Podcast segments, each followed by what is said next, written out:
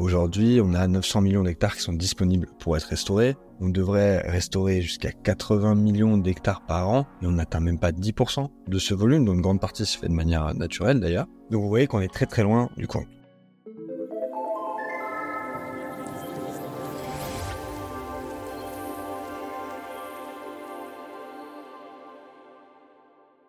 Bonjour à toutes et à tous, Jeune Pousse, le podcast Futura dédié aux initiatives positives et à impact, s'intéresse aujourd'hui aux écosystèmes forestiers.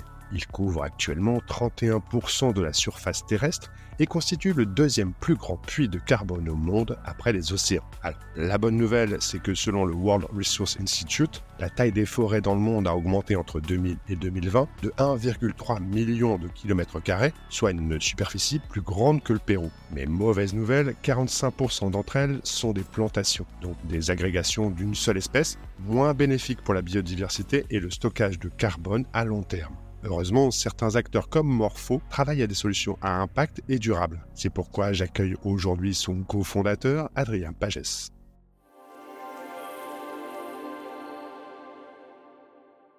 Bonjour Adrien. Bonjour Thibault. Merci d'avoir accepté mon invitation. Vous dites qu'il ne suffit pas de planter des arbres pour recréer une forêt. Pourquoi? Alors en effet, la, principale raison, c'est qu'un écosystème, alors que ce soit une forêt ou un autre écosystème, repose sur la biodiversité. Euh, la biodiversité animale, la biodiversité euh, végétale, la biodiversité des micro-organismes. Et euh, donc, si on doit planter une forêt, enfin restaurer une forêt, il faut qu'on respecte et qu'on reproduise cette biodiversité au maximum, puisque c'est très complexe. Et donc, si on ne le fait pas, on s'expose à avoir bah, une plantation d'arbres qui est beaucoup plus sujette à des risques externes, donc par exemple des risques de feu ou des risques de maladie, et qui peut même dérégler les écosystèmes en mettant beaucoup trop de pression sur certaines ressources, euh, notamment par exemple la ressource en eau, euh, quand on vient parler de, plantation d'arbres. Morpho, qui déploie son expertise sur quatre phases essentielles de la reforestation, l'analyse de la zone concernée, la sélection des semences, l'encapsulation et la plantation, et enfin le suivi écologique du terrain sur le long terme.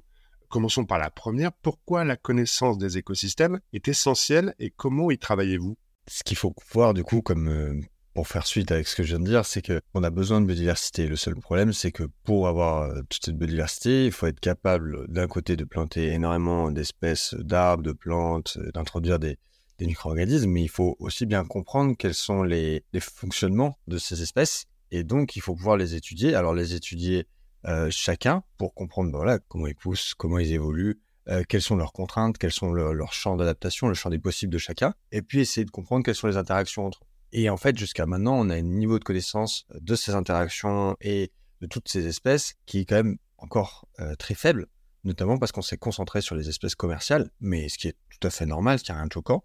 Euh, or, aujourd'hui, maintenant qu'on valorise la biodiversité, parce qu'on se rend compte que c'est important, eh ben, il faut l'étudier, il faut l'étudier rapidement. Donc, on développe des connaissances. Ces connaissances, on les développe de deux manières. D'une part, via des études donc en laboratoire ou de façon très simple mais quand même très complexe, on étudie les plantes, on les fait pousser sur différents types de sols, dans différents types de conditions et on vient comprendre leur croissance, comment elles s'adaptent, comment elles évoluent entre elles, quand on les plante côte à côte, comment les micro-organismes avec lesquels on les met vont interagir. Donc on développe de la donnée, qui est de la donnée principalement en laboratoire ou dans des situations contrôlées. Et puis après, on, étudie aussi euh, ces plantes quand on vient les planter sur les terrains qu'on vient restaurer. Donc là, c'est grâce à des logiciels, enfin du coup notre logiciel de suivi, et puis aussi des rendus terrain, où là, l'objectif c'est de voir, bah, pareil qu'en laboratoire, mais simplement dans des in situ, et de se rendre compte à quel va être le comportement de ces espèces, et puis quel va être le comportement de ces espèces au bout de 10 ans, de 15 ans, de 20 ans, de 30 ans, et même plus. Du coup, les espèces que vous étudiez, est-ce que ce ne sont pas des espèces où vous privilégiez pas les espèces justement qui vont pouvoir s'adapter au climat changeant et au futur qu'on annonce euh, très très euh, rude par rapport à notamment la, sécheresse et les, changements climatiques? Est-ce que vous n'allez pas vers ça, vers des espèces qui vont pouvoir euh, vivre et survivre et maximiser la, biodiversité dans le futur? C'est une très bonne question puisqu'effectivement on reconstitue des écosystèmes natifs. Donc l'objectif, c'est de se dire, bah voilà, on va recréer ce qui était là avant qu'il y ait eu un impact euh, humain. Mais d'un côté, on a ça, mais de l'autre côté, on sait très bien que notre planète est en train d'évoluer et que les forêts qu'on est en train de planter aujourd'hui euh, devront toujours être là dans 30 ans, 50 ans, 100 ans. Mais les conditions vont pas du tout être les mêmes. Donc en fait, l'objectif, c'est d'être capable à la fois de recréer au maximum l'écosystème qui était en place, tout en anticipant les changements futurs Donc, on a quand même certaines variations. On va privilégier certaines espèces hein, qui vont être capables de s'adapter, euh, qui vont a priori avoir des, notamment vis-à-vis des, périodes de sécheresse, hein, qui, qui c'est un élément euh, énorme. Quoi, on va vraiment essayer d'anticiper au maximum, sans pour autant dérégler l'écosystème, hein, parce que voilà, il faut vraiment essayer de reconstituer quelque chose qui est en place. Mais après, la vraie solution, c'est aussi la biodiversité, encore une fois. C'est-à-dire que si vous plantez, parce que vous pouvez, par exemple, en forêt tropicale, jusqu'à 100 espèces différentes, bah, vous savez que sur ces 100 espèces, vous allez avoir 40 espèces qui sont extrêmement bien résistantes euh, à hausse et aux périodes de sécheresse. Et donc, si des périodes de sécheresse doivent advenir, a priori, elles prendront le dessus et vous aurez bah, 40 espèces et peut-être d'autres qui s'installeront. Donc voilà, la, biodiversité, ça permet la résilience des écosystèmes. C'est pour ça qu'il faut la valoriser. Comment vous arrivez à vous approvisionner en semences et comment on a suffisamment de ressources pour euh, reforester un écosystème? Aujourd'hui, la disponibilité des semences, c'est un des plus gros challenges euh, pour le passage à l'échelle de la restauration des écosystèmes, puisqu'il faut voir qu'il y a même pas deux ans, hein, euh, enfin, voilà, ça fait juste quelques années que la demande en restauration a explosé, parce que tout le monde s'est rendu compte qu'effectivement, bah, on avait beaucoup, beaucoup d'hectares à restaurer partout sur la planète et qu'il fallait s'en occuper. Euh, et il faut voir que toutes ces essences, ces espèces, et donc les semences de ces espèces, elles se trouvent tout simplement dans les écosystèmes déjà existants. On n'a pas de verger, euh, on n'a pas d'industrie de la semence forestière, en tout cas de la semence forestière avec autant de diversité. On a certaines semences forestières hein, pour lesquelles on, a de la disponibilité, mais peu. Et donc finalement, c'est des collecteurs. Donc souvent, c'est des populations paysannes ou indigènes. Hein. Par exemple, dans milieu tropical, c'est beaucoup de, populations indigènes qui ont une connaissance, du coup, une connaissance naturelle hein, qu'on appelle citizen knowledge, et qui vont nous permettre d'aller collecter ces semences. Et puis, bien sûr, nous, on vient appliquer des, des, procédés qui permettent de garantir une diversité génétique, qui permettent d'avoir une traçabilité, mais aussi d'avoir des traitements efficaces sur les semences pour optimiser la germination. L'idée, c'est de dire chaque semence qu'on vient collecter, on va essayer d'en faire un plant, un arbre, parce que c'est quelque chose qui est très rare. Alors, ça n'arrive jamais à 100% parce que la nature fonctionne pas comme ça, mais c'est l'idée. Ce mot de, de l'implication de population locale, on revient beaucoup dans votre communication. Euh, il y, a, cette vertu-là aussi, de, pouvoir aussi sensibiliser aussi peut-être les populations locales à cette reforestation. Globalement, les gens n'ont pas envie de détruire leur habitat, n'ont pas envie de détruire euh, la forêt attenante, mais bon, parfois ils ont des contraintes, hein, ils ont des contraintes économiques notamment qui font que bah, fatalement, quand on, quand on doit manger, euh, on va faire des choix qui sont parfois un petit peu, un petit peu rudes. Mais si on peut gagner sa vie tout en valorisant son savoir et en valorisant son habitat, euh, c'est une valeur qui est très forte. Donc c'est vrai que c'est engager les gens. Et ce qui est très important dans la restauration euh, d'écosystèmes, la reforestation, c'est que c'est quelque chose qui, même si on vient avec des technologies qui sont très pointues, etc., c'est quelque chose qui est très humain. Donc il faut absolument créer des ponts, créer des liens. ces écosystèmes, c'est nos écosystèmes à tous. Euh, qu'on habite en France, euh, qu'on habite au fin fond de la jungle amazonienne, on est tous concernés en fait par l'état de cette forêt. Et il faut absolument que les gens dialoguent, communiquent. Et en l'occurrence, la collecte de semences, c'est vraiment un pont très intéressant euh, pour le faire. Et c'est un moyen de créer du lien très simplement et de valoriser chacun. Alors sur la phase de plantation, vous avez fait le choix du drone, on parlait de technologie. pourquoi ce choix du drone? On a une première raison qui est vraiment le passage à l'échelle. Aujourd'hui, on a 900 millions d'hectares qui sont disponibles pour être restaurés on devrait restaurer jusqu'à 80 millions d'hectares par an et on n'atteint même pas 10% de ce volume, dont une grande partie se fait de manière naturelle d'ailleurs. Donc vous voyez qu'on est très très loin du compte. Et 99% des projets dans le monde se font via une plantation manuelle de plants qui a, le, qui a problématique d'être très lente, mais surtout euh, de ne pas permettre d'atteindre toutes les zones, parce qu'en fait du coup il y a plein de zones qu'on doit, doit restaurer qui sont des zones qui sont quand même relativement inaccessibles, ou alors très complexes, euh, ou alors voire dangereuses le drone permet d'aller dans ces zones et le drone permet, au-delà du passage à l'échelle, au-delà de l'accessibilité, le drone permet une précision euh, dans la plantation, mais permet aussi de décroître les coûts de la plantation, qui est une des principales barrières à cette dernière. Et l'idée pour nous, c'est de dire, on va décroître euh, le prix des opérations de plantation pour finalement répartir le budget sur l'analyse et sur le suivi, qui sont des éléments extrêmement clés si on veut avoir une restauration sur le long terme. Et ce sont aussi deux éléments pour lesquels l'intervention humaine, donc en amont hein, sur l'analyse, la collecte de semences, et puis sur une partie du suivi, est absolument clé et ne peut pas être remplacée aujourd'hui. Et donc l'objectif, c'est de dire, on va créer autant d'emplois, on va même créer plus d'emplois, avoir plus d'impact, mais en répartissant beaucoup mieux la valeur et en mettant la valeur humaine où elle a le plus d'importance. Et là où elle a le plus d'importance, n'est pas forcément dans la plantation. Ceci dit, quand même, petite nuance, du coup, sur nos projets, nous incluons toujours des plantations manuelles s'il y a des gens en fait qui sont déjà en place, les organisations, parce que l'objectif c'est pas de dire on vient, on vous remplace avec notre technologie, ce qui sera absolument exclusif, mais dire non, on vous permet d'atteindre un niveau et une échelle que vous n'auriez pas pu atteindre sans cette technologie, mais on valorise le travail existant parce que c'est déjà formidable ce que vous faites. Dernière phase essentielle de votre projet, c'est le suivi sur le long terme. Euh, sachant que bah, une forêt, ça ne pousse pas en, quelques mois. Comment faire pour avoir un suivi le plus précis possible? Et qu'est-ce que vous faites si la reforestation ne se déroule pas comme prévu? Peut-être pour répondre à, la deuxième partie. Alors, la, reforestation se déroule rarement comme prévu, puisque en fait, on travaille avec la nature donc même si euh, on a fait euh, notre meilleur schéma, les meilleures analyses, qu'on sait a priori tout, faut être certain qu'il va se passer un truc qu'on n'aura pas prévu. Donc il faut être vraiment préparé à, se dire, je sais pas exactement ce qui va se passer, mais je fais en sorte de réduire les risques de partout. Et c'est vraiment cette, euh, cette logique-là qu'on a. On minimise les risques, mais concrètement, je peux pas vous dire, on n'est pas sur du logiciel, donc je peux pas vous dire ça va fonctionner. Bon, ceci ça fonctionne quand même plutôt bien. Donc ça, c'est ça, c'est vraiment le point. Alors ce qu'on fait du coup, c'est qu'on suit effectivement, pour être capable de prévenir ces risques. Alors on suit grâce à l'imagerie satellite, qui permet d'avoir un suivi qui est très fréquent. On suit aussi grâce à de l'imagerie drone, alors l'image euh, drone, enfin de données drone qu'on vient collecter, qui nous permet d'avoir un suivi quand même plus précis, euh, mais qui va être moins fréquent car plus coûteux. Et on vient compléter ça avec des suivis sur site. Donc là, on utilise des méthodes classiques. Hein, donc ça peut être des relevés de biodiversité, de l'échantillonnage de sol, ça peut être de la capture d'images euh, de la faune, par exemple, hein, ce qui est un bon indicateur. Euh, on travaille après avec des technologies un peu plus poussées, là, comme par exemple l'IADN, euh, mais je vais pas trop détailler, mais qui sont très très intéressantes pour le suivi. Et l'objectif, c'est justement de bien comprendre ce qui est en train de se passer au niveau, bien sûr, de la croissance globale de l'écosystème qu'on vient de restaurer, surtout au niveau de la biodiversité. Et je crois que c'est là le plus gros challenge hein, d'un point de vue, d'un point de vue suivi. Aujourd'hui, suivre la biodiversité de la flore et de la faune, personne ne sait faire de manière parfaite encore, hein, parce qu'on la connaît même pas de manière complète. Et on vient suivre aussi les, stocks de carbone. Et en fait, l'idée, c'est que toutes ces données-là, elles sont rentrées dans un logiciel en ligne auquel nos clients ont accès euh, et nous aussi, et ça nous permet d'avoir en fait un retour direct, une transparence, et donc de prendre des décisions très rapidement. Euh, donc par exemple, si on voit qu'effectivement il y a des zones où les plantations, la restauration a moins bien fonctionné, on intervient à nouveau. Euh, là où on voit par exemple qu'il y a un risque, on a un incendie, on a une espèce invasive exotique, on va être capable de très vite le détecter et après de pouvoir prendre des décisions avec du coup euh, notre client ou nous directement pour prévenir ce risque ou le réparer. Alors, tu te rappelais tout à l'heure, dans le monde, 1,2 milliard de personnes dépendent de la forêt pour vivre. 900 euh, millions d'hectares de forêt sont prêts à être reforestés. L'ONU a d'ailleurs fixé comme objectif 80 millions d'hectares par an pour répondre à l'urgence climatique. Pourtant, seuls 8 millions d'hectares par an sont aujourd'hui reforestés.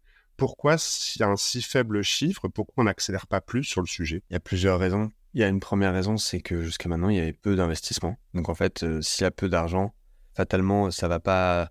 On est dans une économie de marché, donc si on n'a pas d'investissement, si on n'a pas d'argent, en face, on va pas avoir de moyens d'infrastructure qui vont se développer. Donc ça, c'est le premier frein. Aujourd'hui, le, deuxième frein, c'est que maintenant, il y a de l'investissement, mais en face, il y a beaucoup d'investissement, mais en face, il faut du coup développer très rapidement les infrastructures, la connaissance. Donc c'est ce à quoi on travaille, mais fatalement, ça prend, un petit peu de temps. Je pense que le troisième point, c'est que même si euh, il y a de l'investissement, les infrastructures sont en train de se développer, euh, il y a aussi un vrai challenge en termes d'innovation. Il faut des nouveaux outils. Euh, on ne pourra pas restaurer à, tel niveau simplement en plantant des arbres manuellement. C'est nécessaire de le faire. Il faut le valoriser, c'est important. Mais il faut aussi de l'innovation. il faut de l'innovation à toutes les échelles. Et je pense que ça, c'est vraiment un, point clé. Heureusement, aujourd'hui, hein, si on veut quand même voir positif, il y a quand même une dizaine d'entreprises dans le monde qui travaillent sur le sujet. On n'est pas les seuls, sur tous des écosystèmes différents. Donc, les gens s'y attellent. Et on voit effectivement qu'il y a plus en plus d'innovation, plus en plus d'investissement, les choses se structurent. Donc on peut s'attendre à une véritable accélération euh, dans les années à venir, mais 80 euh, millions d'hectares par an, c'est énorme. C'est énorme. Donc je pense qu'il faut aussi, du coup, je dis aux autres, euh, allez-y. c'est le moment. Tout le monde a besoin de vous. Juste une petite donnée chiffrée, justement, pour qu'on se rende compte de votre action. Vous, actuellement, vous faites combien en hectares de reforestation par an? Quelle est l'ambition à terme? C'est une très bonne question. Alors, nous, aujourd'hui, on a fait un peu plus de 600 hectares. Euh, dans les zones tropicales. On va atteindre plusieurs milliers donc euh, sur la fin d'année et, l'année prochaine. Et on a une ambition euh, à 2030 d'atteindre les 1 million d'hectares, ce qui est déjà un gros challenge qu'on va relever. Et vous voyez que du coup, si on compare aux besoins globaux, on est encore loin du compte. Et ce qui est important, c'est que non seulement il y a cette, ce besoin d'échelle, mais il y a aussi un besoin de rapidité. Il faut vraiment, parce que ça met du temps à pousser, et donc il faut vraiment les restaurer vite, ces hectares, si on veut avoir un impact le plus tôt possible. Et c'est là aussi où réside euh, tout le challenge. Justement, tu parles d'urgence. Pourquoi il est urgent de restaurer les écosystèmes forestiers maintenant? Premièrement, parce que si on regarde nos grands bassins forestiers, et notamment les grands bassins forestiers euh, tropicaux, si on prend l'Amazonie, fait, euh, l'Amazonie a un point, un niveau de déforestation qui atteint, si je dis pas de bêtises, 17%.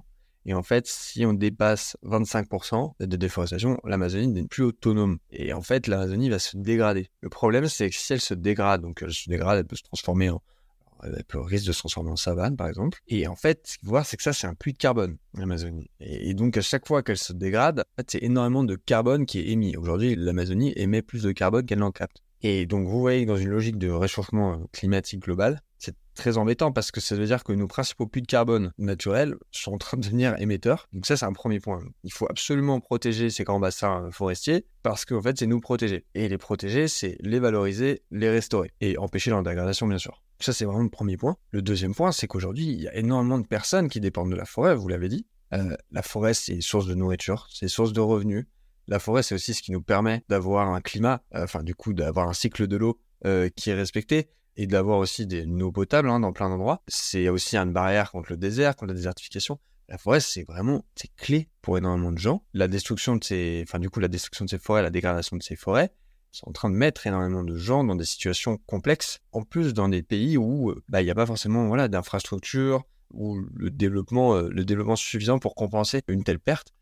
Donc c'est urgent aussi d'un point de vue social de restaurer ces forêts. Et enfin, euh, le dernier point, c'est que ces forêts, le, la restauration de ces forêts, ça peut être du coup la création de nouveaux puits de carbone. Mais euh, ce qui est vrai aussi, si vous regardez en fait la courbe d'absorption de carbone d'une forêt, euh, mais notamment une forêt tropicale, en fait les cinq premières années, c'est quasiment plat. Puis après, en fait, vous avez un véritable pic. Et après, au bout de 30 ans, ça commence 30-35 ans, ça se stabilise pour créer un stock qui se renouvelle, puisque les arbres meurent, il y en a d'autres qui poussent. Voilà. Mais donc, vous avez 5 ans. Et après, et puis après, c'est 30 ans pour que ça capture euh, correctement. Donc, vous voyez l'urgence de dire, bon, maintenant, parce que comme ça, ça a un impact dans 30 ans. Et vous, vous travaillez beaucoup, enfin, plus particulièrement sur les forêts tropicales et humides. Pourquoi plus particulièrement ce type, cette typologie de forêt? Une question d'échelle, en fait. C'est-à-dire que nous, on a développé cette solution pour avoir une échelle euh, très importante.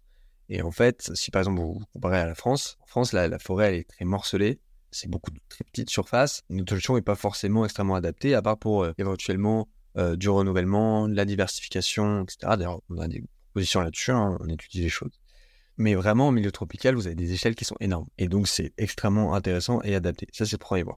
Le deuxième point, c'est que d'un point de vue séquestration carbone, euh, les forêts tropicales sont celles qui poussent le plus rapidement, qui vont aussi être capables de séquestrer donc le plus de carbone dans la biomasse, pas dans les sols, mais dans la biomasse, et donc, d'un point de vue lutte contre le dérèglement climatique, c'est quand même très intéressant. Le troisième point, c'est que ce sont aussi beaucoup d'endroits où il y a encore des forêts primaires, des forêts intactes. Il faut les protéger, les valoriser. Donc, c'est ce que je disais juste avant.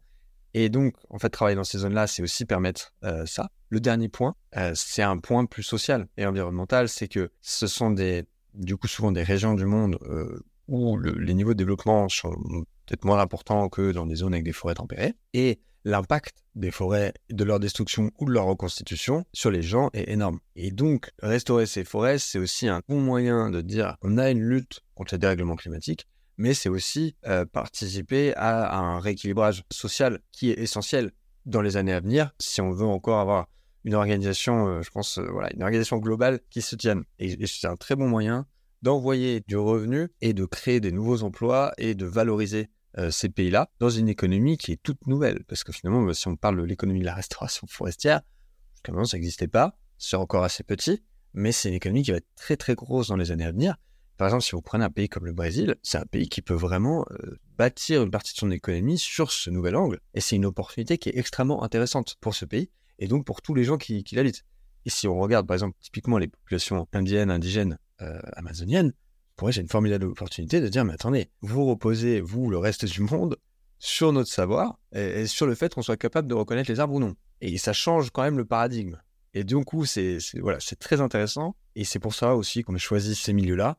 Euh, Donc l'urgence climatique, le besoin d'échelle, et puis l'impact social. Un petit mot, même si le sujet mériterait beaucoup plus que ça, mais un petit mot sur les feux de forêt. On en parle beaucoup, de plus en plus. On a vu des hectares entiers partir, notamment au Canada. Euh, comment expliquer ce phénomène et comment euh, lutter justement euh, par peut-être la reforestation et la biodiversité? Est-ce que c'est les moyens pour lutter contre? Ce qu'il faut savoir, c'est que les feux de forêt, c'est bénéfique et naturel initialement. Donc, il n'est pas très grave le feu. Le problème, c'est plus les méga-feux. Alors, les méga-feux, c'est quand le feu devient incontrôlable. Donc, c'est exactement ce qu'on a vu euh, en Australie. C'est ce qu'on a vu euh, surtout beaucoup au Canada. Hein. Là, ça devient très, très embêtant. Et ça devient embêtant pourquoi? Parce qu'en fait, non seulement ça brûle la surface, mais ça brûle le sol. Or, dans le sol, vous avez une banque de semences qui, généralement, après un feu, vont germer et vont être déclenchés par le feu. Donc ça permet un renouvellement forestier qui est nécessaire. Mais étant donné que les feux sont trop forts et les chaleurs sont trop importantes, la banque de semences, semences dedans meurent aussi. Donc, vous n'avez pas de renouvellement. Alors là, c'est très très embêtant parce que votre écosystème meurt. Les deux principales raisons de, ces méga-feux, c'est d'un côté bah, simplement réchauffement climatique. Donc en fait, les températures sont plus élevées, l'air est plus sec, les arbres sont aussi plus sujets à des, à des sécheresses et donc sont beaucoup plus inflammables et arrivent beaucoup moins à euh, mettre en place leur système de défense, parce que les arbres ont un système de défense contre le feu, euh, et, mais euh, quand ils sont affaiblis, bah, ça marche beaucoup moins. Donc, si vous voulez, ça prend feu très vite. Ce sont des allumettes. Le deuxième point, c'est qu'étant donné qu'on a énormément de forêts qui sont des plantations, donc pas des forêts, euh, on a des forêts qui font toute la même taille, qui ont toute la même essence. Donc c'est comme si vous aviez une allumette ultra inflammable, et en fait c'est une boîte d'allumettes. Donc ça pète extrêmement vite. Alors que dans une forêt diversifiée, vous avez énormément d'arbres qui ne craignent pas le feu, qui craignent moins le feu. Vous avez des dénivelés euh, suivant les différentes hauteurs d'arbres, et donc le feu ne peut pas se propager comme ça. Beaucoup plus compliqué. Et donc maintenant c'est moins le cas. Donc ça c'est les raisons.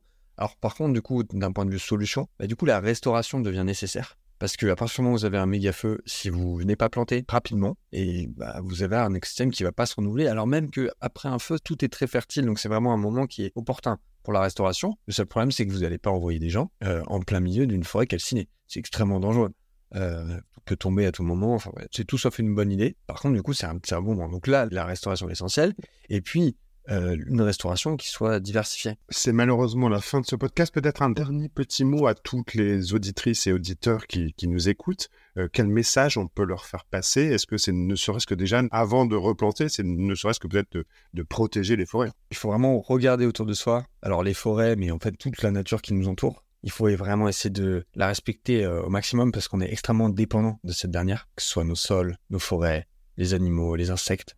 Euh, il faut vraiment, voilà, je dirais à tous de, prendre le temps de regarder ce qui est autour de soi et de comprendre en fait ce qui fait qu'aujourd'hui on est capable, nous, d'être vivants et de quoi on dépend. Et puis après, le, deuxième message, c'est que je dirais, bah, lancez-vous aussi, parce que euh, faut restaurer, il faut apporter des solutions, pas seulement pour la forêt, mais de manière générale, on a une grosse transition euh, à réaliser devant nous. parce qu'on a besoin de tout le monde. Et donc, euh, j'espère qu'il y aura d'autres gens que ça pourra inspirer. Et il ne faut pas hésiter, quelles que soient vos qualifications, vos compétences. Je pense qu'on peut tous le faire. Grand merci, Adrien, pour toutes ces explications et pour ton engagement.